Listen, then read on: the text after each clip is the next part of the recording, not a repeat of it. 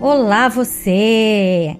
Mais uma vez aqui reunidos no Horizonte Espírita, o podcast para quem pensa fora da caixinha, num bate-papo que vai desde Kardec até as questões da atualidade. Hoje nós vamos tratar de um assunto muito interessante que não precisa ser espírita para gerar essa curiosidade, vamos dizer assim. Nós vamos falar sobre a mediunidade e os seus desafios, seja eles externos, internos, sejam eles das novas capacidades e possibilidades que os nossos médiums encontram, sejam espíritas ou não. Só que hoje nós vamos trazer depoimentos e esses depoimentos são de espíritas. Fique aqui ligadinho com a gente e participe. E claro, participando aqui com a gente, é lógico, tá o Alan Pinto. Oi, Alan. Olá, vamos a mais um episódio e dessa vez com a contribuição de muitos amigos e de alguns ouvintes. Exatamente. Aqui do meu ladinho tá a Litsa Morim. Oi, Litsa. Oi, pessoal, tudo bem? Com certeza estão muito bem agora. E aqui em cima de mim, gente, vocês não estão vendo, mas ele é muito grande. Não, mentira. o Eric Pacheco. Oi, Eric. Oi, pessoal. Então vamos para mais um podcast. Isso. E para já dar a introdução, dando o seu olá, o Rodrigo Farias. Eu ia dizer saudações, mas depois dessa eu sou obrigado a dizer olá. Isso. Quem vai começar para a gente é o Alan Pinto, dando aquela introdução maravilhosa que ele sempre dá. Pois é. Falar de mediunidade em um podcast espírita é chover no molhado. É uma faculdade inerente ao ser humano e, como a inteligência, como a fala, como a audição, uma faculdade orgânica. E a gente sabe que no desenrolar da mediunidade, ela traz muitos desafios, muitas questões, e como Kátia colocou no início, não precisa ser espírita para ser médium, porque isso é um fenômeno que está para toda a humanidade. Não é questão de religião, de ciência somente. Nessa faculdade, durante o desenvolvimento, o nosso caminhar, muitos desafios, muitas questões, muitos problemas, principalmente no início, eles vão aparecer. Mas isso tudo é contornável, é trabalhado a partir do momento que você começa a se entender e entender do que seja o fenômeno. Então nós pedimos a alguns amigos e alguns ouvintes que mandassem para gente alguns áudios é, contando a história deles, as dificuldades, né, os benefícios da mediunidade para eles. E é justamente isso que nós vamos fazer hoje. Nós vamos começar a ouvir um por um. E eu tenho certeza que vocês vão acabar se identificando quem passa por é, algumas situações que são é, muito peculiares. Vocês vão conseguir se identificar no depoimento dessas pessoas. Vamos ao primeiro deles. Conheci o Espiritismo há muito tempo. Tem mais ou menos uns 15, 15 a 16 anos que eu conheci o Espiritismo. Comecei a frequentar através de uma amiga minha. Eu comecei a sentir de fato que eu era médio. Depois comecei a fazer os cursos que teve a experimentação. Eu sentia calafrios, eu sentia arrepios, eu sentia a, a boca budejar. Eu, às vezes eu sentia como se o braço tivesse é, leve, sabe? Assim, como que alguém tivesse pegando no meu braço e tivesse escrevendo. Depois eu comecei a sentir os arrepios, eu sentia alguém próximo de mim eu não via, mas eu sentia. Era, o sentir era muito forte. Eu basicamente via assim, o espírito do meu lado. Eu não identificava, eu sentia muito. Então eu comecei a estudar, comecei a desenvolver mais a mediunidade. Hoje eu psicografo algumas coisas, não é muito de psicografar, eu sou mais de falar. Eu escuto vozes, eu tenho muita intuição, além das vozes que eu escuto, o Espírito fala no meu ouvido. Eu tenho a sensação de que, quando eu estou conversando assim com uma pessoa, eu enxergo além. se não é para escrever a hora que tô, eu, a hora que eu na mesa lá, eu vou longe, eu saio assim de si. Então é isso. Mas a mediunidade ela me fez eu crescer. Valeu a pena ter desenvolvido a mediunidade.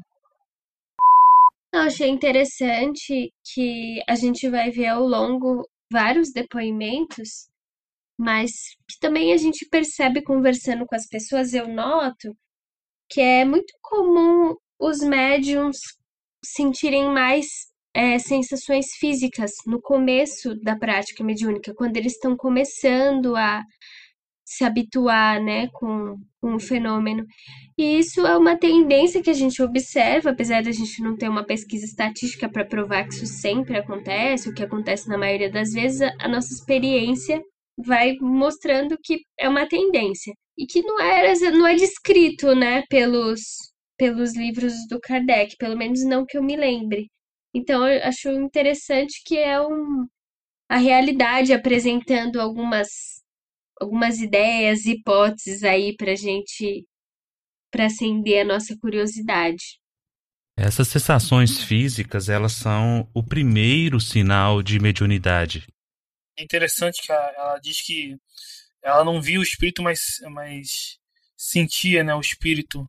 Lá na, no item 188 do livro dos médiuns, Kardec vai falar dos médiuns sensitivos. Eles sentem a capacidade de sentir a presença do espírito, né, uma, uma impressão é, é, geral, né, vaga, mas eles conseguem sentir mesmo sem, sem ver, né. Muita gente não, não, não enxerga o espírito, não tem a evidência, mas ele consegue perceber a presença, a natureza, sentindo né, se é uma, uma sensação boa ou ruim. E essa sensação que ela descreveu também, de é, como ela diz, eu saía de mim, né? Eu vi muitos médiums que eu conversei, eu já ouvi esse relato, né? Como se ela tivesse emancipando mesmo, como se, se tivesse os fluidos, né, estivessem se desprendendo. Algo parece comum nos relatos. Na mediunidade, cada um vai ter uma forma diferente de encarar isso, cada um vai ter uma forma de, de trabalhar. Muito comum, porém, é muito particular todas as sensações que cada médium sente. Cada um tem a sua, vamos dizer assim, experiência particular, né? Um modo de perceber, um modo de sentir. E o que eu sinto para identificar o tipo de espírito, não necessariamente, por exemplo, a Litsa possa sentir da mesma maneira. E isso não invalida e, não, e nem diz que seja impossível ou possível. Por quê? Porque existe uma infinidade. E como nós somos seres únicos, né? Não existem duas Kátias no universo, porque Deus só me criou, só criou eu, que eu sou muito. é, na verdade, é assim: somos únicos. E por sermos únicos, nossas experiências são únicas, apesar de aparentemente parecerem é, idênticas, parecidas, mais ou menos. Ah, no fundo, no fundo, cada um vai ter a sua sensação em particular. Então é assim, ela disse que sentiu calafrios. Muitas pessoas associam aos, os calafrios a comunicações é, menos dignas. Olha que interessante. Já ouvi muitos depoimento, depoimentos onde as pessoas diziam que sentir frio é, é determinado tipo de espírito, sentir calor é outro tipo de espírito. Vocês já ouviram isso? Não ouvi, mas eu fico imaginando que se fosse o espírito de um esquimó, deve ser o frio, né? eu já ouvi e essas sensações elas são trabalhadas inclusive pelo livro dos médiuns. É, eu acho importante, já que a Kátia trouxe esse tema, eu acho importante então dizer para os ouvintes que perspectiva que a gente está trazendo, né? Que é muito reducionista você querer é, classificar uma sensação assim, universalmente, de modo arbitrário, a sentir frio significa A, sentir calor significa B, não, não é esse nosso propósito. Ainda de acordo com o que a Kátia falou, existem fenômenos que a digamos assim, que a gente espírita considera que são objetivos, então a aproximação de um espírito para nós é objetiva. Ele veio e se aproximou. Agora, como cada pessoa percebe, passa por um filtro de subjetividade e tá e a gente tá ok com isso. Né? É um pressuposto que a gente tem. Na verdade, não tem assim uma regra básica, porque é, a ciência espírita ela não é uma ciência exata. Kardec vai dizer que cada um que sente a aproximação, a influência dos espíritos é um médium. E, gente, e muita gente distorce isso. Acha que somos todos médios. Não é bem assim. Alguém vai ter essa capacidade, essa faculdade mais latente, mais visível, mais destacável. Outros não. Outros não sentem nada, outros, como a maioria, né? O próprio Kardec era assim. Apesar de alguns espíritas dizerem que Kardec era médium, Kardec nunca foi médium. E dizia até que essa era uma característica necessária, porque ele, como uh, alguém que estuda, não pode ter as suas influências também né, dentro daquele objeto de estudo dele. Então isso vai variar muito de pessoa para pessoa. Não quer dizer que um arrepio seja algo ruim, como também não quer dizer que um arrepio seja uma coisa boa, porque a influência do médium é, que recebe um, um, espírito, que sente a aproximação de um espírito, ela, ele vai ter uma sensação agradável se for um bom espírito e vai ter uma sensação desagradável se for um espírito inferior, um espírito mais denso, como dizem certas correntes esotéricas né, de, de espiritualistas. Então, o que vai diferenciar uma pessoa da outra? Cada um vai sentir de um jeito diferente. Sentir o calor é espírito é, inferior, sentir o frio é espírito superior. Isso não existe. Isso vai de acordo com a sensibilidade, com a, a experiência de cada um dos médiums, né? Essa coisa de sobre todo mundo ser médium ou não, né? Uh, o Kardec vai dizer que todos somos médiums no sentido da inspiração, né? Ele vai dizer lá no, no item 182 uh, ah, que todos somos médiums no sentido de que todos recebemos inspiração do anjo da guarda, dos espíritos, né? Mas esse é o sentido geral de médium, né? Agora o sentido restrito de médium é, psicógrafo, é, psicografia, é, audiente, isso daí a pessoa tem que nascer médium, né? ela nasce com, é, como fala, uma questão orgânica, ela nasce com alguma coisa diferente no organismo que propicia essa faculdade. Né? Não, é, não é algo geral. E só, eu só queria complementar que essa questão, às vezes, de sentir frio ou calor, pelo menos pelos relatos que eu vejo, às vezes tem a ver com a forma como o espírito desencarnou, né? Por exemplo, tem é, na revista Espírito um relato de um espírito que morreu de frio. Né? Então, às vezes isso passa para o médio essa sensação. E é muito interessante você entender como funcionam esses mecanismos, porque vamos pensar o seguinte: vamos imaginar, como o Eric citou aí, e é, e é bem comum isso. O espírito morre numa tragédia no frio e ele permanece com aquela sensação por um bom tempo. E ao se aproximar de um médium, ele vai ter aquela mesma sensação que o espírito sente para a gente ter uma ideia de como o aparelho mediúnico ele é sensível a esse tipo de coisa. Muitos médios relatam as mesmas sensações que, os, que o espírito está sentindo. Mas a gente tem que lembrar que isso não é uma regra e que há médiums Exato. que podem descrever todo um acontecimento através do que o espírito passa, mas não sentir absolutamente nada, tá? Isso é muito pessoal e intransferível também. Vai muito da experiência do médium, do entendimento, da capacidade. Então, cada caso, cada médium é um histórico que a gente jamais vai poder generalizar, ou como bem disse a Litsa, universalizar as sensações, os sentimentos e tudo que engloba a mediunidade. Agora, o que eu acho interessante é que a gente pode, aos poucos, com a experiência, e percebendo tendências, e essas tendências podem vir a auxiliar pessoas que estão começando. Tem uma, uma das moças que deu depoimento pra gente, ela fala da sensação das mãos incharem e dos membros do corpo incharem. E eu conheço outras médiums que, quando estavam iniciando a prática mediúnica, sentiram isso.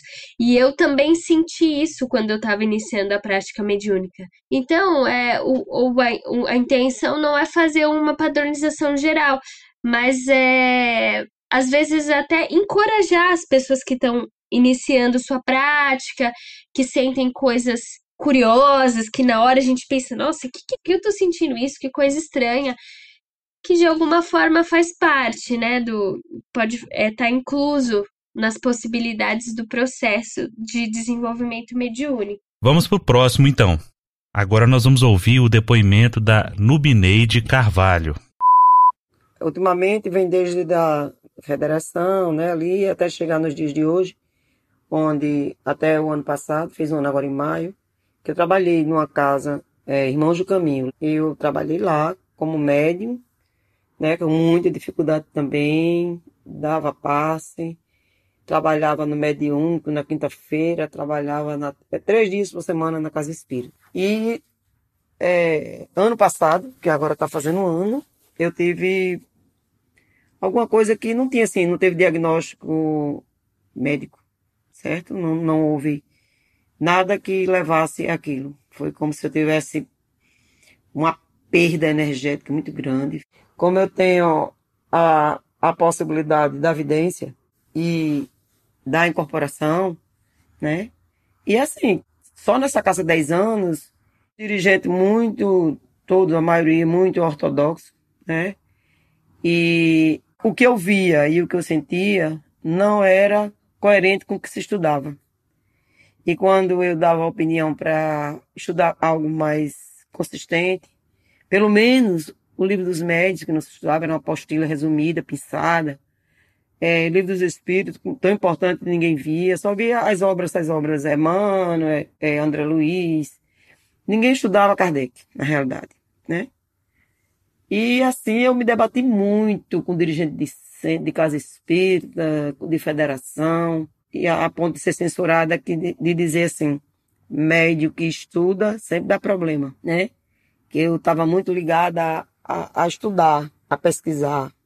Bom, como eu, voltando, eu tive essa indisposição, né, o ano passado, que eles deram como, como eu anunciei que não ia mais voltar para trabalhar, porque não, a gente soldado que tem, eu estava me sentindo dessa forma, dirigente da casa disse que era, era obsessão, que eu estava obsidiada, que eram os espíritos querendo que eu não trabalhasse, os obsessores, encheram, me encheram com, essa, com tudo isso. Eu digo, é, mas eu vou ser assim mesmo. Porque eu realmente, um ano antes desse ano que foi agora, em 2018, eu tinha recebido um aviso, acho que espiritual, uma coisa bem sens da sensibilidade mesmo, de, da minha intimidade, de que eu precisava parar para recomeçar da forma correta de tudo que estavam passando. Ia fazer o filtro de que aquilo não era, não era meu, não era uma ideia minha que tinha chegado para poder externar, entendeu? Então, há um ano eu estou sem frequentar a casa espírita, é, fiquei aliviada da carga é, da psicosfera densa da casa espírita, do centro espírita, né, da, do caso do espaço físico, Fiquei bem de não ir lá, fiquei muito mais, depois fiquei bem. Mas em compensação, eu tô com uma, eu sinto um acúmulo de uma energia que eu preciso que eu preciso trabalhar, certo? E não estou frequentando casa espírita, não estou frequentando nada, estou em casa. Aí houve um convite para me frequentar um, um, grupo bem diversificado, que tinha jornalista, que tinha é, sociólogo, que tenha pessoas de várias áreas voltada para o estudo do autoconhecimento. Mas também muito cheio de misticismo, muito cheio de desse modismo que está agora de trabalhar com, com magnetismo. É, não, não é o espiritismo que a gente nem, o trabalho que a gente nem conhece direito, né? Não, é gera alguma coisa colocada por cima, né? Assim, muito místico. Tudo muito místico. Não, não, assim, não, não combina com. Não tem um fundamento, uma fundamentação é, de pesquisa. né, nessa atuação. Aí voltei a dar passividade nesse grupo, mas eu percebi que era mais assim. Começou a chegar gente nesse grupo de 10 pessoas, em pouco tempo estava em 15, é, atrás de querer saber de futuro, querer saber de, de, de passado, atrás do fenômeno. E isso me chateou de novo, muito, né? Porque eu não sabia não, é, não era essa a minha intenção. Acho que tem algo muito mais importante para a gente rever, estudar, né? Esse olhar interior para dentro de cada um. E aí, gente? O que dizer desse relato? É muito simplificador você dizer que uma pessoa que quer sair do centro sofre obsessão, né? É, aliás, essa fala, ela não é nova, ela não é do meio espírita. É a ameaça da, da excomunhão que a igreja já utilizou tantas e tantas vezes. Eu fico impressionado com isso a, o, o que essas pessoas estão ganhando com essas, esse tipo de ameaça. Olha, você dizer que não, não se deve estudar porque quando você estuda, você só dá problema. Eu já ouvi isso. Você estuda demais e quem estuda demais deixa de acreditar. Mas é exatamente isso que eu quero. Eu não quero mais acreditar, eu quero saber. Então, para saber, só tem um caminho. O caminho é esse, é o estudo. Agora, como você tem um equipamento de ultíssima geração de tecnologia extremamente avançada como a mediunidade e você não lê o manual, aí é que eu não consigo entender. É, uma coisa, uma questão que me chamou a atenção é o fato dela ter a mediunidade bastante ostensiva, principalmente vidência, né, e audiência. Uma sempre puxa a outra, é muito interessante isso. E a questão dela por ter essa visão mais amplificada, ela ser simplesmente ignorada porque ela, ela traz verdades, né? As verdades duras que muitas vezes um grupo não quer ouvir. É, isso é muito mais comum do que a gente imagina no meio espírita hoje, pela formatação que fazem de cursos, em nome de uma praticidade, desistem de estudar, por exemplo, um livro que é super importante para os médios, que é, o, que é o livro dos médios, que deveria ser estudado capítulo a capítulo, porque ele tem fundamentos, tem explicações que são importantíssimos de ser seguido, independente de ser espírito ou não, inclusive, né? Porque, inclusive, que eu tenha conhecimento, alguns pastores de igreja evangélica fazem uso dele para que os seus profetas é, se utilizem da ferramenta mediunidade com mais segurança. Ora, vejam só, um, a igreja evangélica faz uso do livro dos médiums, mas um centro espírita não. Isso é de doer. É, usam os tais apostilas, né? Estudo sistemático da doutrina espírita. Aí pega, pincela trechos, né? Recortados e mistura com um monte de coisa, enfim. E, e vira uma salada, né? Ela fala dos místicos, que querem conhecer o passado, conhecer o futuro, que querem receber cartas de familiares. E acho que isso é uma das coisas assim mais esdrúxulas, aberrações que existem dentro do movimento espírita, essas tais dessas cartas, como se a gente não soubesse realmente o que acontece.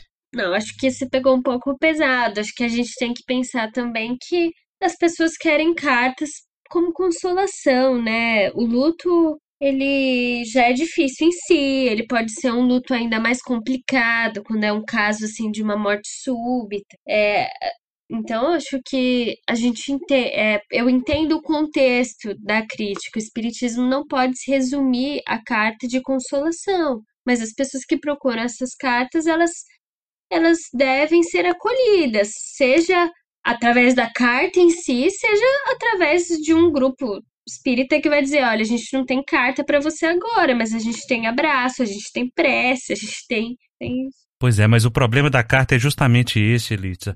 É, é muito difícil você encontrar uma carta autêntica. Muito difícil. Porque o que tem de charlatão no meio espírita, dando carta de genérica, de ente querido que se foi, é uma coisa absurda. Isso está virando uma prática muito comum, está virando crime, isso é um crime. Então, se você vai com o coração todo dilacerado porque perdeu um ente querido e encontra é, respaldo nesse tipo de atividade, e eu vou chamar de atividade, porque muita gente está ganhando dinheiro com isso, eu não entendo qual o benefício. Eu não entendo qual o conforto. O que é o conforto? É você saber o que existe ou você receber uma carta genérica, querida mãezinha, querido paizinho. Eu não tenho paciência para isso, não. Não, mas ó, são duas coisas. Uma, é, o Kardec sempre foi contra a comercialização da mediunidade. Então, se as pessoas estão fazendo isso, é lamentável e elas estão elas estão contra as orientações mais básicas do espiritismo kardeciano, digamos assim. O segundo ponto é que não há meios humanos para você assegurar 100% que uma carta é verídica. Então, eu sei muito bem que existem várias formas da gente é, perceber se um grupo é idôneo, se não é, se uma mensagem. Uh, se uma mensagem parece autêntica se ela parece pasteurizada, mas é, não, não tem como você provar por A mais B que uma que determinada mensagem é de um espírito desencarnado ou não é. Se tem evidências, mas não provas. não, eu acho que as reuniões familiares que a gente falou no, no último episódio podem resolver isso, porque você não precisa procurar necessariamente alguém famoso, né, um médium famoso, conhecido e tal. Vezes numa reunião familiar você pode ter contato direto com os, com os familiares e enfim. Não, mas assim, sobre sobre o que foi dito, né, sobre o segundo depoimento, é, na verdade, essa objeção de que é, pode ser explorado e de que uh, as pessoas vão atrás disso, gente, vamos ser realistas, assim, é, a grande parte das pessoas que vai para o espiritismo não vai por interesse intelectual, pelo menos não no primeiro momento.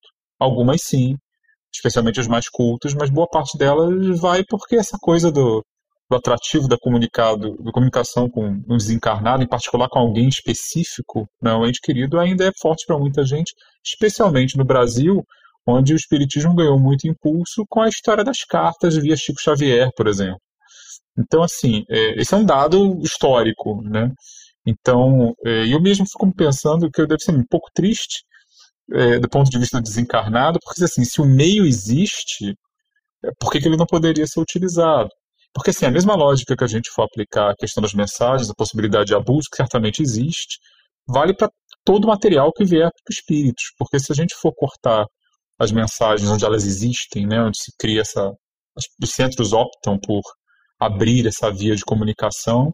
Estou supondo que haja boa fé, independentemente de ser animismo e outras questões, né? A gente nunca pode ter certeza 100%, mas é, isso vale para qualquer material, desde a orientação psicofônica de suposto guia até livro.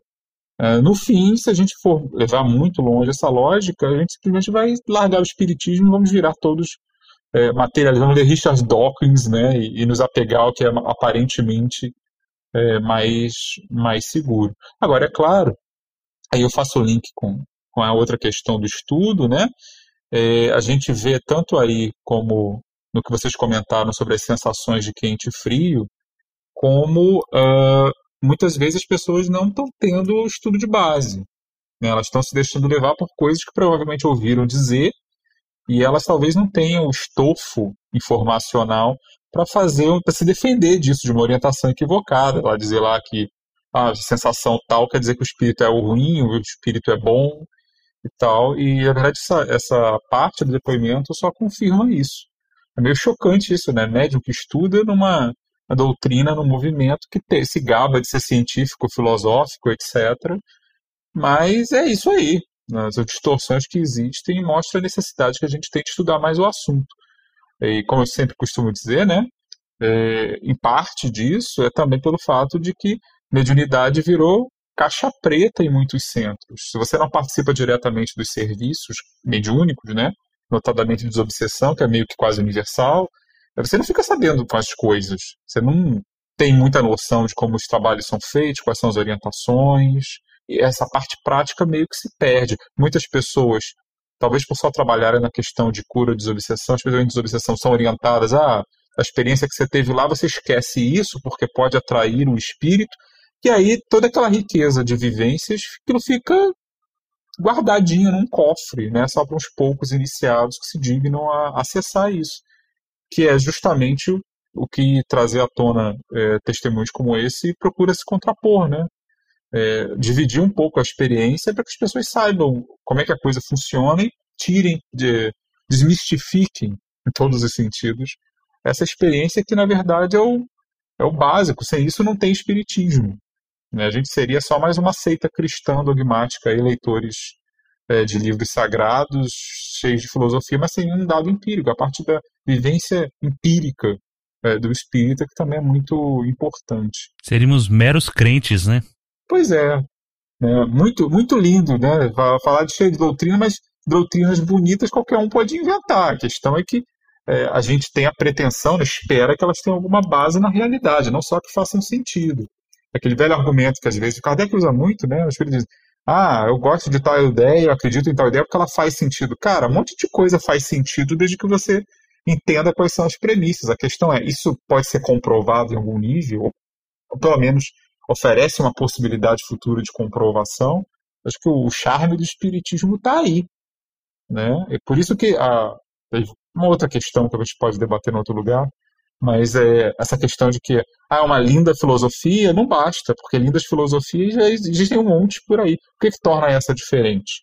É essa possibilidade que algumas coisas, pelo menos, a gente pode tentar aferir, né, comprovar, não ficar só no campo das belas ideias. E aí essa comunicação com os espíritos, mesmo essas de cunho mais pessoal, quando existem, né, quando legítimas, é, elas têm essa função também.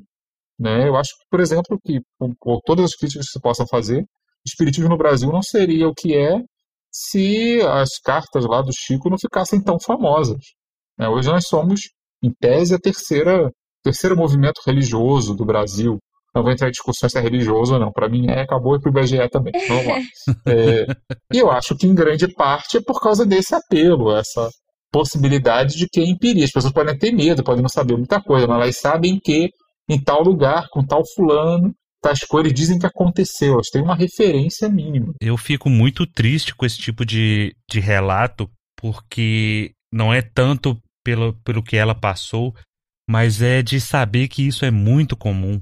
É isso que me entristece, de que você não preza pelo estudo e quando você se levanta e questiona, como a gente faz aqui no Horizonte Espírita, o que a gente faz é justamente isso, é questionar as coisas, é colocar uma interrogação, será que é isso mesmo? Será que foi isso que Kardec dizer? Será que é isso que a gente está vivendo? Quando você se levanta e questiona, aí você recebe esse prato feito já eh, requentado de que se você sair você é, vai estar sujeito aos espíritos obsessores ou se você questionar demais é porque você está sendo obsidiado quando na verdade os fascinados são todos esses que estão aí vivendo essa farsa, essa mentira que virou o espiritismo brasileiro. Me desculpe a franqueza. É, eu fico com a pureza e respostas das crianças. é, no Bineide, você está de parabéns, é isso mesmo. A busca, ela é incessante e você tem mais é que montar o seu grupo aí de estudo do livro dos médios e mandar bola para frente. É isso que a gente pode dizer com relação ao seu depoimento que foi muito importante para nós. Porque existem muitas pessoas passando pelo mesmo tipo de coisa, né, gente? é, saindo das casas espíritas porque elas são vistas como pessoas problemáticas, é, são vistas como inimigos, são vistos como uh, obsediados, que na verdade são os obsessores, são vistos como verdadeiros obsessores encarnados. E, mas tudo isso faz parte do aprendizado dessa panela que é o espiritismo, aonde a gente tenta buscar, é, antes de tudo, o esclarecimento e a transformação social que muita gente anda esquecendo desse objetivo principal da nossa doutrina. Bom, era isso. Vamos então para o próximo depoimento, Alan? Vamos lá. Quando eu comecei o desenvolvimento mediúnico, na verdade, quando é, desabrochou a mediunidade, eu tinha mais ou menos 11 anos e começou de uma forma desequilibrada, descontrolada, eu não sabia o que, que era, minha mãe também não. Era frio, temores, é, tremores, chorava muito, muito. E eu lembro da minha mãe rezando prece de cálitas e era como eu me acalmava. Minha pressão caía, ficava pálida. Minha mãe não sabia o que era. Então, a minha orientação, quando a partir do momento que eu comecei a manifestar as primeiras manifestações aos 11 anos, de 11 aos 13, era muito pouco a minha realmente orientação que eu recebi. A partir dos 13 anos, meu pai me levou para um centro espírita em Manaus, que é o Centro Espírita Tomás de Aquino, que é um centro bastante antigo já em Manaus. E a partir daquele momento, numa conversa com o dirigente da casa, ele me encaminhou para os estudos do Evangelho. À medida que eu fui é, frequentando a casa espírita, essas sensações, esses mal-estares que eu sentia, eles pararam. E por um tempo eles ficaram adormecidos, até que novamente eles voltaram. Eu já estava por volta dos 20, 21 anos, mais ou menos, e eu, foi quando eu comecei a estudar mediunidade no curso que era na época chamava de ESME, que é o estudo da mediunidade. E aí quando eu retornei, comecei a fazer realmente o estudo da mediunidade, foi quando voltou de novo as sensações físicas e algumas manifestações. E a partir daquele momento, eu fui encaminhada é, para o trabalho de desenvolvimento, que naquela época chamava de adestramento mediúnico. No adestramento, a gente recebia as orientações através do dirigente é, de como a gente deveria é, se portar, o que deveria, o que não poderia fazer. Então, essa parte prática, realmente, eu tive no trabalho de adestramento com o dirigente da casa. Então, logo depois, a gente fazia nossas avaliações, então, ele avaliava é, o processo, orientava. Então, foi muito importante para mim esse período, porque além de conhecer, de ter é, acesso à parte teórica, também tive essa parte prática, né, dentro de um grupo em que eu tinha liberdade é, para aprender. Não era diretamente num trabalho mediúnico já estabelecido, né? Era um trabalho de adestramento bem específico, com um objetivo muito específico. Então foi assim o meu início. Eu acredito que o maior desafio do, do exercício mediúnico é a disciplina. A disciplina, não só a disciplina material, de você estar disponível no trabalho, nos horários estabelecidos e tudo mais, mas, sobretudo, o trabalho do médio é 24 horas. Então, quem se predispõe ao trabalho mediúnico tem que estar preparado 24 horas para o trabalho. E todos os dias da semana. A gente não está só no, no trabalho um dia anterior ou no mesmo dia que a gente vai é, trabalhar. É muito importante, e isso é, o que, é a cobrança maior de todos os médios, é a manutenção do estado vibratório, da sintonia, dos pensamentos, o estudo contínuo. Esse é o maior desafio, diante de todo você balancear as demandas do trabalho, as demandas da família, encontrar o equilíbrio para que você possa, da mesma forma que você exerce o trabalho material, você exercer o trabalho mediúnico de uma maneira disciplinada, séria, e, sobretudo, levando é, mais que tudo a transformação íntima, que é extremamente necessária para o médium. E aí vem também a questão da disciplina com a transformação íntima. Então, eu acredito que o desafio maior da mediunidade é, para todos os médios é realmente se iluminar para que a gente possa é, fazer um trabalho realmente com Jesus.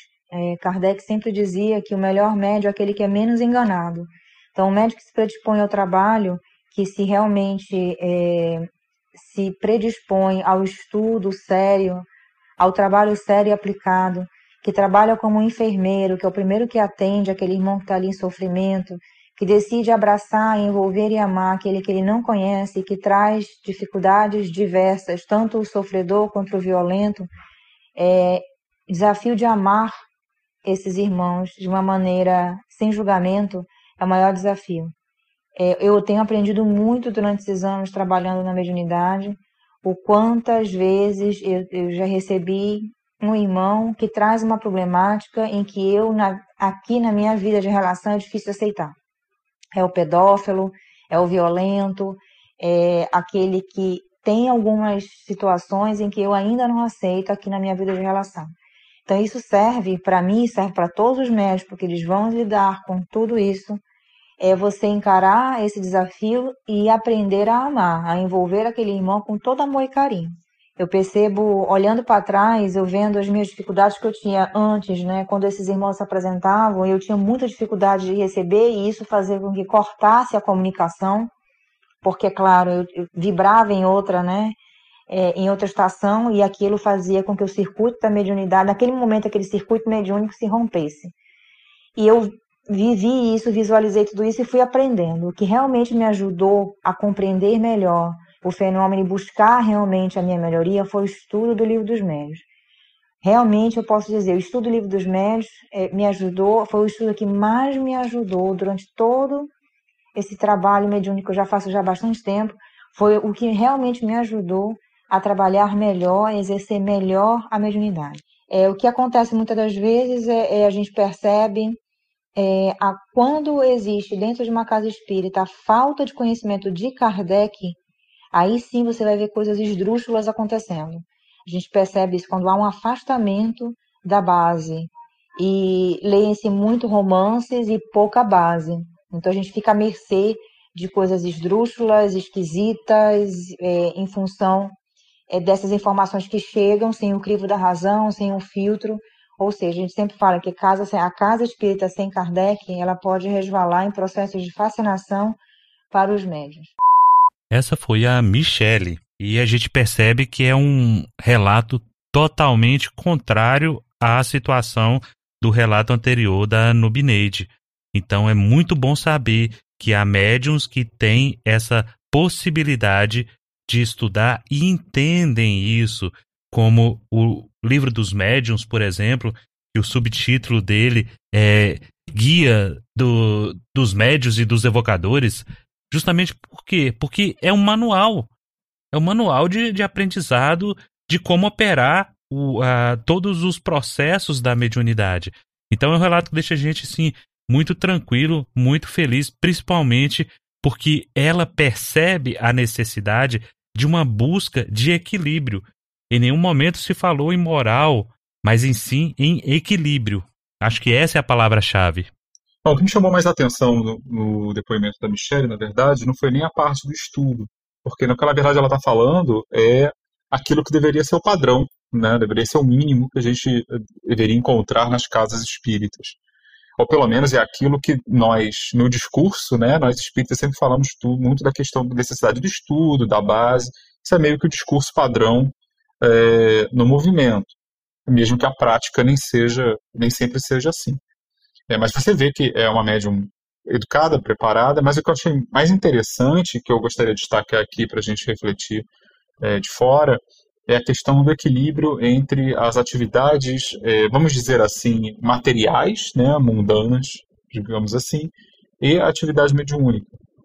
Que uma coisa que sempre me chama atenção, né, é que ser médium não é, exige apenas a disciplina do estudo, do estudo intelectual, né, ler Kardec, ler livros que ajudam, etc. e tal, de desenvolver com base nas experiências dos seus instrutores, etc., sejam eles encarnados ou desencarnados mas é também a necessidade de compromisso, tá? Quase, quase sempre é assim que se estrutura, pelo menos todas as casas que eu conheço, o mesmo horário, você tem que estar disponível, né? Você tá sempre é, tem que se equilibrar ali, você não pode chegar de qualquer jeito, né? É, existe, existe uma disciplina mental, uma disciplina moral e muitas vezes uma disciplina física também. É comum em muitas casas, antes de certos trabalhos, você tem que por um período, geralmente 24 horas, né? É se abster de determinados alimentos, é manter abstinência sexual, ou seja, você tem que manter toda um, uma série de controles na sua vida que não se limitam à sua estadia ali dentro da instituição espírita. Né? Na verdade, começa desde antes e, eventualmente, vai até um pouco depois. Né? Então, acho que essa, essa parte do trabalho, né, essa dimensão também deve ser destacada. Não é simplesmente, ah, eu quero ser médium e acabou-se. Né? Isso é um compromisso, isso é um tipo de trabalho que tem suas exigências, assim como o trabalho convencional tem suas exigências. Né? Você tem que ter um, uma formação, você tem que ter alguma experiência, você tem que ter um certo código de conduta quando você está trabalhando num determinado lugar, e não é diferente. As pessoas às vezes acham que, algumas pessoas se iludem achando que ser médium é ficar olhando para o alto com cara de, de quadro de santo renascentista mas, na verdade, é bem diferente disso. Né? Ser igual todo mundo, só que você tem uma atividade, digamos, extra, que tem exigências extras para você. Bom, queria falar duas coisas. Uma em diálogo com a, a colocação do Rodrigo. É, acho que é importante também a gente tem coisas que vão se tornando verdades cristalizadas no movimento espírita que parece um telefone sem fio. A gente já não sabe mais quem é que falou, mas todo mundo acha que é verdade. Então, assim, eu não sei de onde vêm essas orientações que relacionam prática mediúnica com abstinência sexual. Eu acho isso um pouco antinatural. Soa como uma coisa meio conservadora, né? No grupo que eu participo, não, não tem essa, esse tipo de orientação. E acho que é uma forma de encarar o sexo muito negativa também, né? Ô, eu vou só fazer uma intervenção rápida aqui, pra, senão eu esqueço. A origem disso é aquela mesma que diz que não se deve comer carne 24 horas antes da reunião mediúnica. Exatamente. Acho que existem vários bons motivos para não comer carne. É, não sei se necessariamente vai impactar no seu relacionamento com os espíritos. E eu acho que comer carne é mais eticamente reprovável, muito mais eticamente reprovável do que fazer sexo, né? Que na verdade é o modo pelo qual a gente se reproduz enquanto ser humano.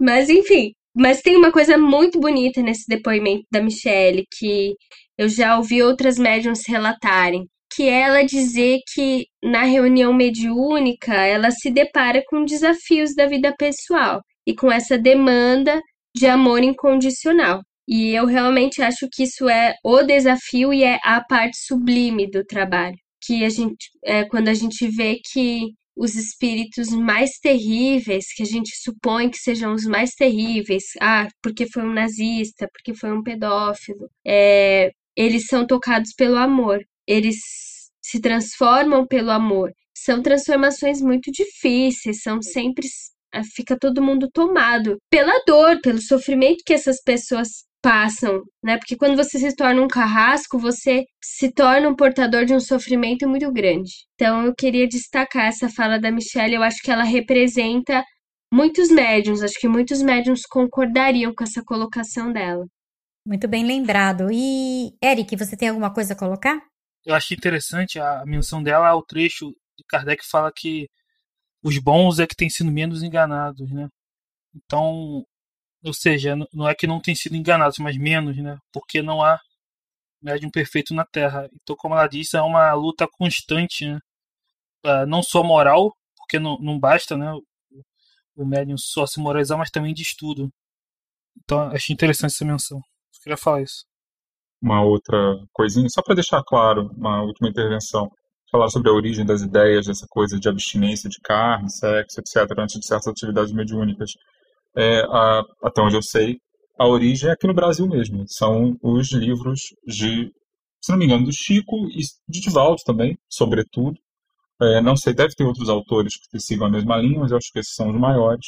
E que são, é, embora essas orientações não constem em Kardec, né, aqui elas são adotadas com basicamente a mesma, basicamente a mesmo, mesmo nível de autoridade por boa parte do movimento espírita brasileiro. Então, para os ouvintes né, que quiserem saber de onde vem isso, é, não vem da origem, né, não, isso não está presente em Allan Kardec, é, mas isso aparece é, com muita força na literatura mediúnica brasileira, sobretudo dos grandes autores clássicos que acabaram ganhando status de autoridade, dos quais esses dois médiuns são provavelmente os maiores, é, os maiores representantes né? sobretudo na série André Luiz e nos vários livros do Divaldo, Manuel Filomeno de Miranda e tal. Você sabe que isso surgiu, na verdade, nos livros é, dos estudiosos à época de Kardec é, sobre magnetismo. Eram teorias e hipóteses lançadas dizendo que pessoas que comiam demais e pessoas que praticavam sexo no dia anterior aos experimentos magnéticos é, demonstravam dificuldades, mas tudo isso em, com base no achismo dos estudiosos, tá? E não ficou absolutamente nada comprovado, tendo até sido rechaçado logo depois. Porém, no Brasil virou quase que lei nos centros espíritas. É muito interessante isso. Posso querer fazer uma menção à origem, né? É, no livro Consolador do Emmanuel, no, na pergunta que o livro Consolador é pergunta e resposta que nem o livro dos Espíritos, né? É a pergunta 129. É, pergunta: é um erro alimentar-se o homem de carne de racionais, ele vai dizer que é, que é errado, né? Que ele vai falar que até um. Diz aqui, a injeção das vísceras dos animais é um erro de enormes consequências. Então, acho que daí que vem, né? Essa coisa da mediunidade. Não pode comer carne, né? Porque vai. O que contrasta com o que Kardec diz lá no, na pergunta 134 do Livro dos Espíritos, né? Que ele diz que o, o jeito de, de alimentação dos animais é regulado pela necessidade, né? Enfim. Enfim. Se a gente for entrar nessa polêmica, nós vamos levar mais cinco horas nesse podcast aqui hoje. Mas, uh, de novo, nós temos aí um, um, um fator muito sério dentro do movimento espírita, que são as questões da culpa. Então, quando você fala de abstinência sexual, alimentação, você está trabalhando culpa, você está trabalhando arquétipos religiosos de outras ideias. Você está vindo do judaísmo, você está vindo do mundo cristão, e a gente lembra Jesus, que não é o que entra pela boca que mata o homem. É, só para pegar um pouco, a gente falou sobre caixa preta, é, me parece que seria muito simples, já que existe essa questão de se ingerir determinados alimentos ou praticar sexo ou não perto de certas atividades mediúnicas afetam ou não o desempenho do médium, é, eu acho que seria muito simples é, tentar aferir isso empiricamente que isso não seja feito e simplesmente se prenda até onde eu sei, né? Que simplesmente se prenda à autoridade ou não de certos autores ou certos médiums, quando seria muito fácil de verificar empiricamente, eu acho muito muito curioso, né? Porque é, eu acredito que quase todos os centros os mentores dão suas orientações e acredito também que seria interessante aferir, por exemplo, é, quando essas orientações são ou não confirmadas pelas manifestações que são dadas ali, ou se existe algum efeito prático que seja discernível, pelo menos aqui do ponto de vista material, né? É, acho isso interessantíssimo, tem base histórica, essa questão do sexo gastar energia, por exemplo, isso vem desde a Índia, China antigas, isso é um conceito muito velho e seria uma grande chance de tentar confirmar ou refutar esse negócio na prática. Mas é aquilo, né? Deixa a provocação no movimento espírita, a gente não é religião, a gente é ciência, só que ninguém faz experimento de nada nunca e se baseia unicamente em autoridade de figuras sagradas. Então, é, acho que está aí uma, uma grande oportunidade, né, se alguém estiver querendo fazer algum tipo de experimento, ou testar isso nas suas instituições, com um certo grupo de médios, de verificar isso. Né? Será que existe alguma diferença de desempenho notável entre os médiums? Tem alguma casa onde isso não, essas essas abstinências não sejam observadas, elas notam alguma diferença, enfim. É, fica aí uma ideia. E o próprio médium pode fazer sua autoobservação, sua autorregulação, né, gente? A nossa observação pessoal, ela não é sem valor, ela tem valor também. Então vamos para o próximo. Oi, meu nome é Luísa, eu tenho 34 anos e frequento, né, estou no grupo do qual eu participo até hoje, há cerca de 10 anos. O que eu achei interessante contar um pouco dessa minha pequena experiência é, quando ouvi a proposta de vocês é um pouquinho sobre como foi difícil para mim o início do meu desenvolvimento, né? No início, eu, nos três primeiros anos, eu participava na parte das vibrações, da sustentação, tinha algumas percepções de pensamento, sentimento, é, imagens, mas não dava comunicação, né? Não, não recebia ou tinha algum outro tipo de mediunidade mais ostensiva. Isso começou a acontecer depois de uns três anos, como eu falei, e no começo eram, eram reações, eram, eram sensações muito fortes físicas. Eu tinha bastante tremor, bastante é, dor no peito, sentia o corpo formigar, mas sentia muito, comecei a sentir cada vez mais muito forte as ideias, os pensamentos, né, a, a, a vibração dos espíritos que se aproximavam, mas eu não conseguia falar. Eu tinha uma dificuldade muito grande de falar. Era como se tivesse uma rolha, assim, que tivesse fosse uma panela de pressão, precisando é, falar mesmo da voz, mas eu não conseguia. E aí, com a ajuda do grupo, eu fui percebendo que era uma dificuldade muito grande minha, um medo muito grande de errar, de dizer coisas que talvez fossem minhas, de fazer confusão entre o que era do espírito e o que era meu. Eu tinha esse medo muito grande. Até que eu fui percebendo que isso é muito com o tempo, né? É com o tempo que a gente vai se dando conta de que, na verdade, é, não existe uma coisa ou outra, simplesmente, né? Enfim, estamos lá como seres humanos, como individualidades, recebendo uma outra individualidade, né? Se aproximando de uma outra individualidade. Então, esse diálogo sempre vai existir. E o que foi mais forte para mim disso tudo é entender a reunião mediúnica também como um lugar de superpotente de autoconhecimento, né? Porque quanto mais a gente, quanto mais eu me aproximava dos meus pensamentos, da minha vibração, de como era o meu estado emocional naquele momento, mais eu conseguia é, ter claro o, o que era meu, ou o que, é, o que o espírito estava trazendo, e diferenciar isso. E, e foi nesse momento que eu consegui começar a falar, né? Mesmo ainda com medo, o medo não deixou de existir, esse medo de errar, mas essa rolha destampou e eu consegui começar a falar também, né? O que os espíritos que se aproximavam estavam precisando dizer é, eu fui muito acolhida pelo grupo. Então, esse, na verdade, são dois pontos muito importantes para mim nesse período pequeno de experiência. O primeiro deles, o autoconhecimento, né? A possibilidade de, pela reunião mediúnica, exercitar o conhecimento sobre si mesmo. E o segundo ponto, o vínculo e a confiança nas pessoas daquela, daquela relação, né? Daquele grupo que eu acho que a confiança não só é, de pessoa para pessoa, mas a confiança também no pensamento, né, no, no, no embasamento que cada pessoa traz, na, na contribuição que cada pessoa traz para o grupo, eu acho que foram, no meu caso, super importantes para me ajudarem a continuar, né, a começar o desenvolvimento e a continuar. É, hoje eu estou mais uma vez afastada, em licença maternidade, né, estou com um bebê, mas até hoje desenvolvendo, né, enfim, mas eu acho que fiquei com vontade de destacar esses dois pontos. Aí, se for possível, contribuir com vocês de alguma forma. Tá bom? É isso. Um beijo. Que eu acho uma coisa bem interessante é o seguinte: às vezes a gente traz essa ideia, né, que viria de Kardec, de que a mediunidade é inata. Não vou dizer que sim nem que não, né? Por um lado é verdade, algumas pessoas têm capacidades mais desenvolvidas e essas capacidades mais desenvolvidas parecem inatas, porque a pessoa nasceu com aquilo. É...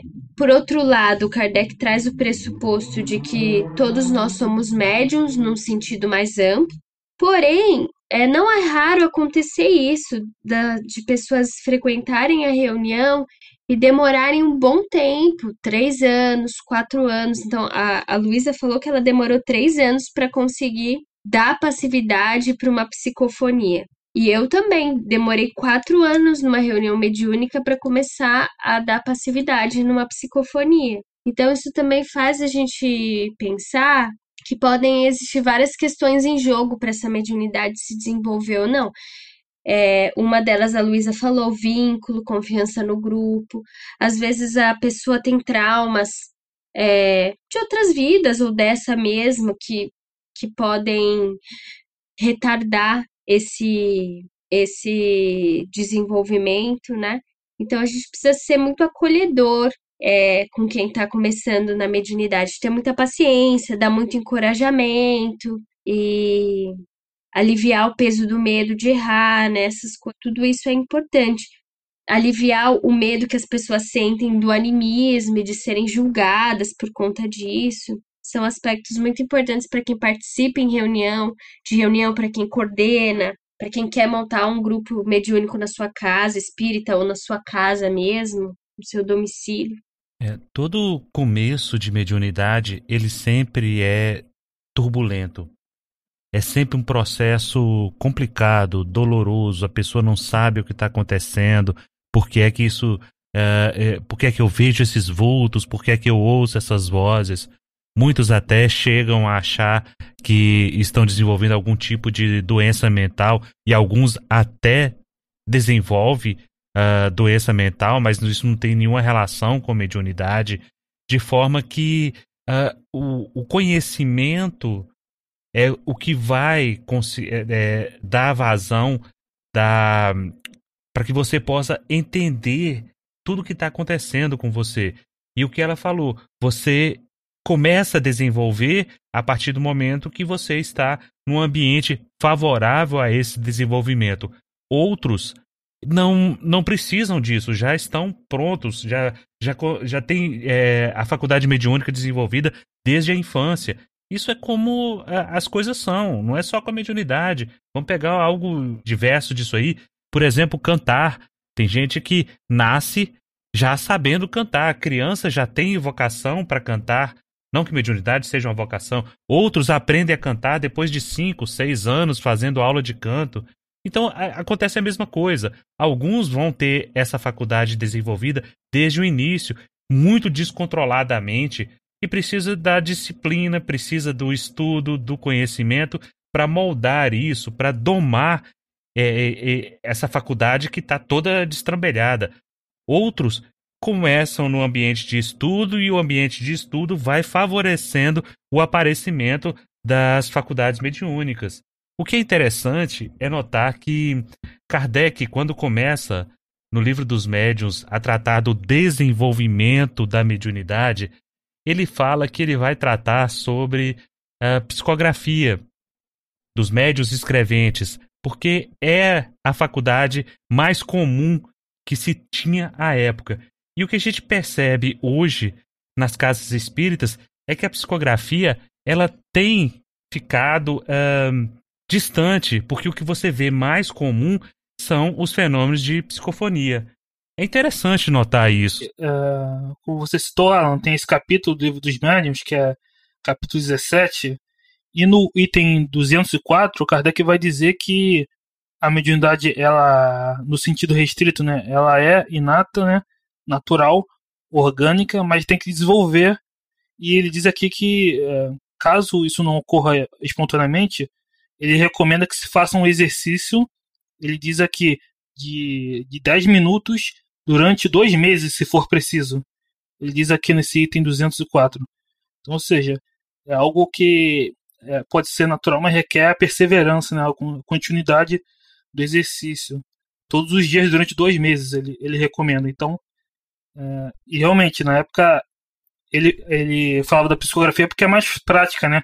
Dava para registrar. Uh, na época não tinha gravador, né? Então a psicografia você registrava facilmente ali a, é, é, a comunicação. Achei bem interessante essa reflexão, né, Eric? Não tinha nem pensado nisso.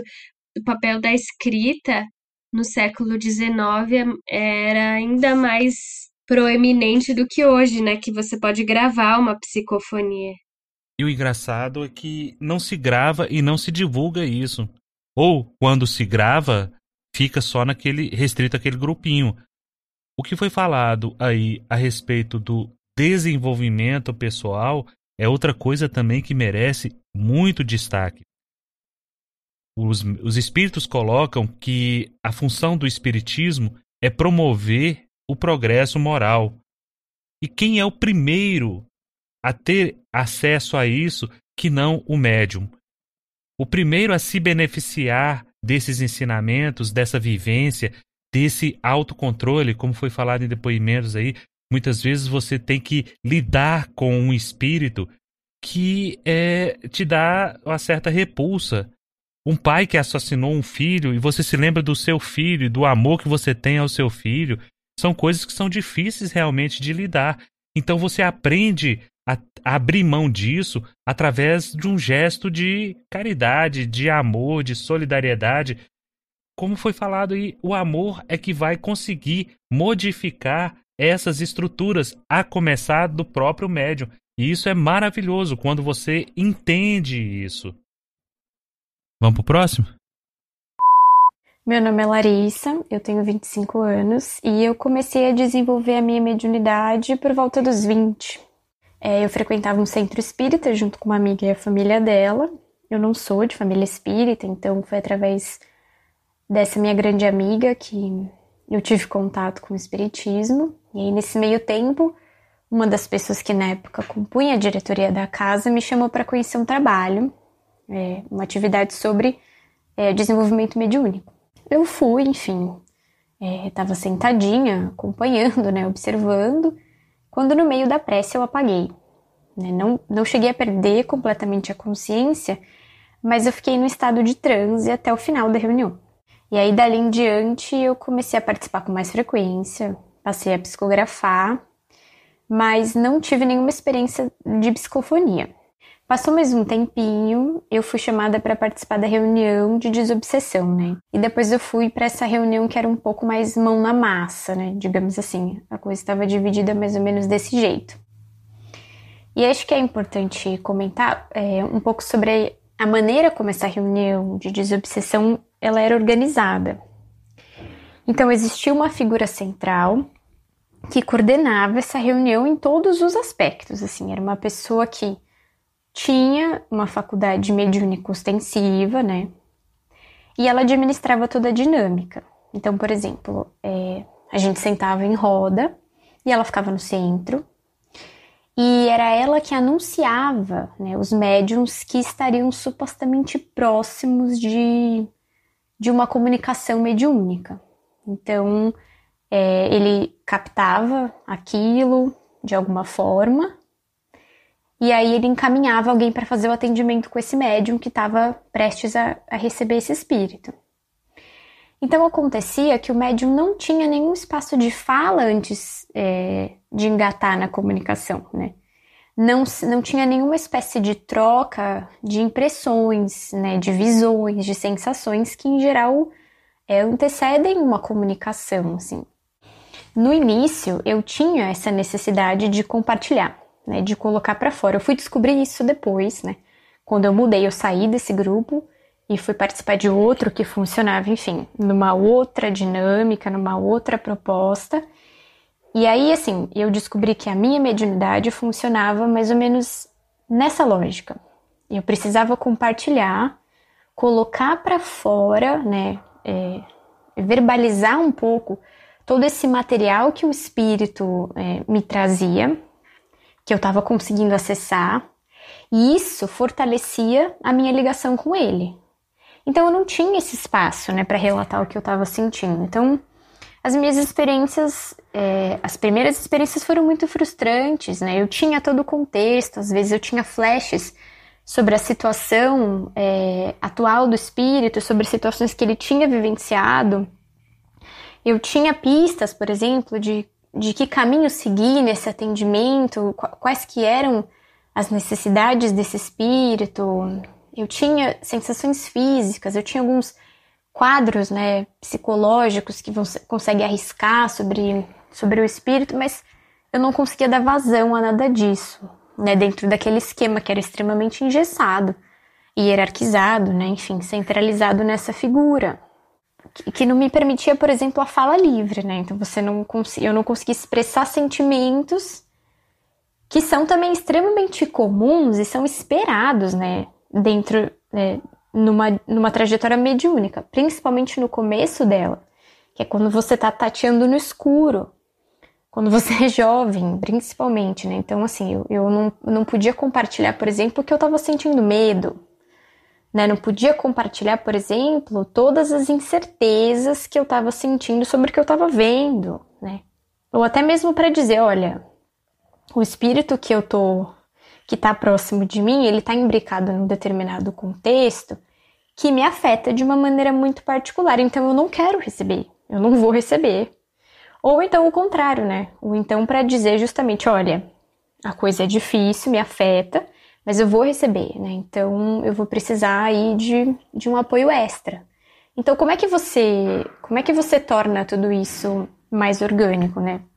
Como é que você inicia um processo desse sem um espaço de fala, de partilha, né, de confiança entre as pessoas que participam dessa reunião, porque se você não tem a troca com elas, como é que você cria confiança, né? Como é que você é, se abre sobre as suas inseguranças? E tem outra coisa, né? Existiam outras pessoas naquela reunião que já trabalhavam hum, com a mediunidade há muito tempo, né? Então eu tinha 20 anos na época, mas outras tinham médios de 40, 50. E que tinham condição, por exemplo, de me guiar nesse caminho. Só que se você não tem esse, esse espaço de troca, de partilha, como é que fica, né? Então era muito complicado nesse sentido. Eu acho que Que é isso. Mais um caso de ambientes tóxicos dentro do, do desenvolvimento da mediunidade, principalmente quando se é jovem. A gente vê muito isso, infelizmente. As pessoas que estão há mais tempo no movimento espírita, que são os doutores da lei, muitas vezes, começam a inventar coisas e coordenar as coisas da forma como elas bem entendem, sem dar para o outro o direito de participar. E Kardec coloca que a reunião mediúnica tem que ser feita com pessoas, entre pessoas que se estimem. E a gente não vê nada disso, nada de estima. A gente vê uma briga sem sentido, uma guerra interna para saber quem é o melhor médium. Isso é um absurdo. E com isso, o que a gente deixa para trás, o que a gente deixa de aprender, o que a gente deixa de desenvolver, é, é, é triste. É triste. Esse depoimento é, revela que quando ela passa por uma reunião em que ela tem mais liberdade para falar, desde falar antes de receber o espírito, o que está sentindo, percebendo, que aí outros médiums podem encorajar, é, eu também estou percebendo isso e tal, né? Também conversar depois. A gente pode resumir o que ela descreveu nos princípios de naturalidade, de democracia, nesse sentido de que as experiências não estão contidas naquilo que o dirigente rotula como a experiência. Experiências podem ser as mais variadas, né, dependendo dos sujeitos que estão ali. E se você abre, deixa a reunião mais aberta, mais natural, vai acontecer de tudo. Vai, pode acontecer desobsessão, mas também uma viagem, uma visualização, pode acontecer uma mensagem instrutiva, porque esse rótulo é, fechado é a gente que dá. Não tem problema nenhum a reunião ter um objetivo, mas está aberta a proposta dos espíritos naquele dia, aos perfis mediúnicos de cada um, né? É, com essa questão eu acho que vale muito a pena a gente analisar se o objetivo do trabalho talvez não permitisse esse tipo de ação do próprio médium. Talvez faltasse a ela o exercício num local onde pudesse fazer esse tipo de, de, de tomada de ação, de dúvidas, de questionamentos. A gente tem que levar tudo isso é, é, em consideração. Geralmente é, se faz isso em estudo para a mediunidade propriamente dita, não em trabalhos. Trabalhos têm um objetivo, onde a gente segue de certa maneira algumas regras, algumas colocações para que ele possa desenvolver para um determinado fim. Agora, quando o fim é o estudo em si, aí não, não tem como se engessar, né? Então a gente precisa também saber avaliar em que situação, em que momento que isso pode acontecer, para que também não vire a casa da mãe Joana e, e, e cada lugar, cada momento tem o seu, a sua forma e o seu jeito de trabalhar. Isso a gente também tem que observar. Agora, o que para mim ficou muito claro em todos esses depoimentos é a necessidade das pessoas em continuar estudando, em observar é, a, o autoconhecimento dentro do que acontece numa reunião mediúnica, num desenvolvimento mediúnico, nas sensações que as pessoas têm dela para com os espíritos, dos espíritos para com elas e dela para com a vida.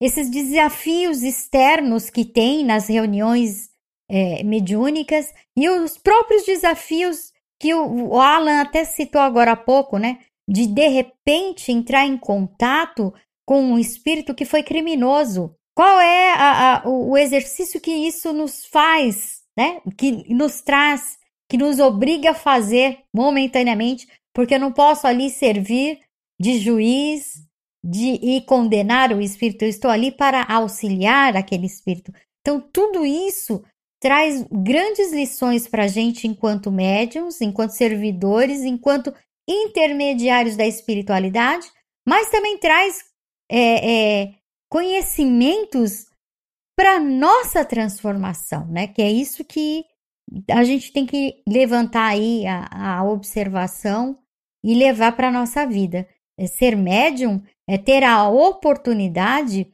de fazer aquela transformação moral muito mais rápido do que uma pessoa que não tem a mediunidade tão ostensiva. Por quê? Porque tem oportunidades duplas. tanto da vida do dia a dia, das experimentações do seu dia a dia, quanto das reuniões mediúnicas quando existem esses casos e eles podem nos ajudar muito com o ensinamento. Bom, eu só queria dar um, uma pequena experiência quase pessoal, que não é minha, mas é de alguma pessoa muito próxima e que durante um tempo passou pelo, pelo digamos assim, parte de desenvolvimento mediúnico do seu centro, né?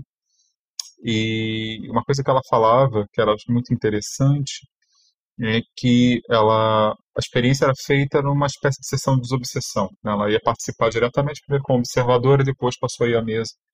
E ela dizia que houve momentos em que ela captava outras coisas, ela estava tendo outras experiências que não eram apenas dar passividade para o espírito que queria se manifestar. Né? Ela, pelo menos uma vez, foi levada ao ambiente. Quem conhece a literatura da Ivone Pereira, por exemplo, sabe bem o que, que é isso, né? Quando o médium é levado a um outro lugar e ver coisas que muitas vezes é, ajudam a dar um a entender melhor o caso daquele espírito que está ali se manifestando. E no entanto, a pessoa, o doutrinador, né? Hoje se fala dialogador, esclarecedor, deem um termo que quiserem. A pessoa que fazia o atendimento junto com ela, no entanto, reprimia qualquer outra informação, não deixava nada disso acontecer, porque queria, esperava apenas aquele formato rígido, né? Do espírito se manifestando, geralmente em sofrimento, para que ela, a dialogadora, a doutrinadora, whatever, é, fazer essa intervenção. Então, na verdade, e essa pessoa depois veio se queixar, dizer que é, ela estava em aprendizado, e, no entanto, uma experiência que para ela era muito relevante, por ela que estava sentindo as coisas ali, é, ela não estava tendo a chance de sequer vivê-la direito, muito menos compartilhá-la para entender o que aquilo estava significando. Ou seja, ela, o fenô, a fenomenologia era maior do que aquele formatinho que aquela instituição específica naquele momento estava deixando acontecer. Então, ela, e ela não tinha um espaço depois para poder é, falar a respeito, né? Muito similar ao que a nossa companheira aí do último depoimento, a Larissa, diz. O que me dá a impressão não tem nenhum levantamento estatístico sobre isso, mas me dá a impressão de que provavelmente é um problema que existe em várias outras casas também. E acho que eu já falou disso, né, que muitas vezes, como a, a mediunidade é muito focada para uma atividade específica, geralmente existe cura e geralmente existe desobsessão. Em alguns casos só tem a desobsessão, nem cura tem. E aí uh, acaba não sendo talvez um espaço tão bom de aprendizagem para o médio iniciante, porque outras coisas vão acabar acontecendo e talvez as pessoas ali não tenham preparo, ou mesmo o mínimo de informação e largueza de mente de entender que aquele fenômeno é, nem sempre vai se encaixar naquilo que elas desejam ali naquele momento específico. Né? É isso. É, reiterar, né? Acho que a mensagem final pode ser uma mensagem de grupo, né? É basicamente dizer de novo, a importância de estudar e uma coisa que a gente acabou não falando porque a gente cortou a parte dos sintomas né, da mediunidade. Acho que pode ser útil também uma parte dos depoimentos que acho que seria legal, de repente, aproveitar no outro momento. Mas as pessoas não terem medo disso.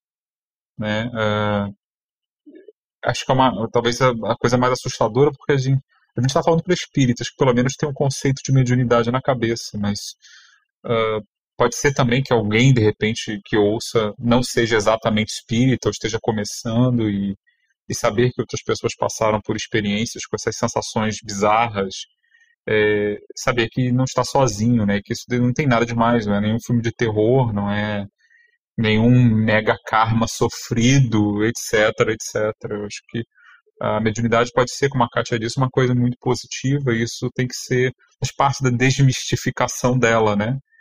é, é algo que pode ser sagrado, mas no fundo é uma capacidade natural. E não precisa ser objeto de medo nem de terror, como às vezes as pessoas têm. Eu acredito que esses princípios de maior democratização, maior naturalidade, de reuniões menos hierarquizadas, elas são boas, são desejáveis em todas as reuniões mediúnicas, não só nas em que as pessoas estão desenvolvendo a mediunidade. Tá? Eu acho que todo mundo se beneficia de reuniões menos hierarquizadas, espíritos, médiums e coordenadores, dirigentes e tal reuniões mais horizontais, né? Eu quero dizer, com mais troca, mais diálogo.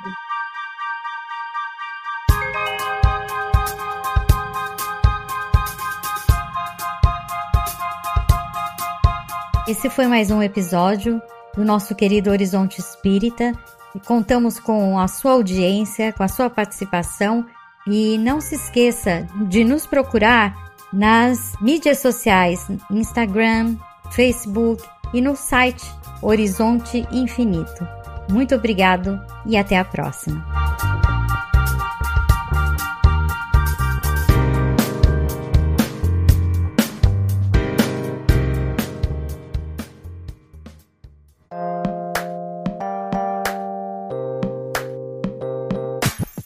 Visite o nosso portal para ouvir outros episódios e conhecer os demais podcasts através do horizonteinfinito.com.br.